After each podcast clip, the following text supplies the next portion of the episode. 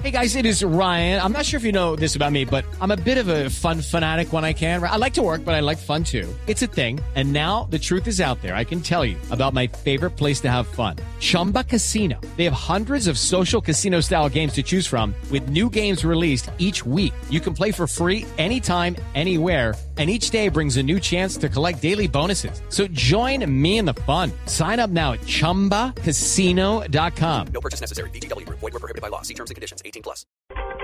3 de la tarde, 31 minutos. En el sector de San Andresito, San José, en Bogotá, se registra lo que sería un caso de fleteo. Se registró una balacera que de momento deja dos muertos y tres heridos. Ampliación de esa información con Daniela Morales. Bien, buenas tardes. Pues los hechos se habrían registrado hace algunos minutos sobre la carrera 19 con calle 27A. Esto es el sector de San Andresito. Al parecer, y lo que indican las autoridades es que se trataría de un fleteo. Coronel Rafael Vanegas, bienvenido a Blue Radio. ¿Cuál es el balance que se tiene hasta el momento después de esta balacera? A ver, tenemos la reacción de la policía donde se logra la captura de dos personas, la incautación de dos armas de fuego por las cuales han cometido los hechos. Tenemos infortunadamente un ciudadano que fue atracado, donde le causan la muerte, un habitante de la calle que transitaba en esos momentos, también fue víctima y, es uno de los muertos. Y tenemos eh, dos capturados, dos delincuentes, los cuales ya están en proceso de judicialización.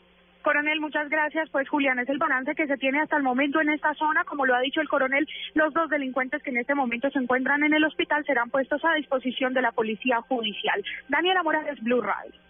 Gracias, Daniela. Estaremos atentos al desarrollo de esta importante noticia en Bogotá. En otras noticias, el ejército frustró un nuevo atentado en el que las FARC pretendían atacar con explosivos dos torres de energía eléctrica en los departamentos de Meta y Cundinamarca.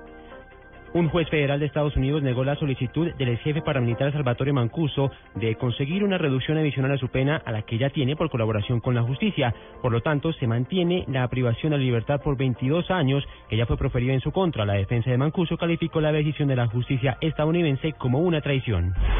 El Consejo de Estado fijó para el próximo 25 de junio la audiencia de alegatos finales dentro de la demanda con la que el alcalde Gustavo Petro busca anular la destitución de 15 años proferida en su contra.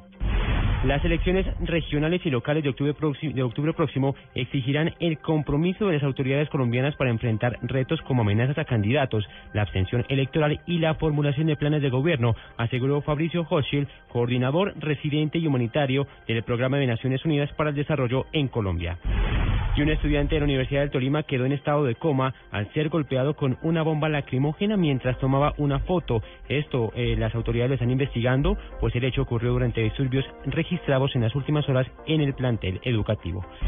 3 de la tarde, 33 minutos, ampliación de estas y otras noticias en www.radio.com.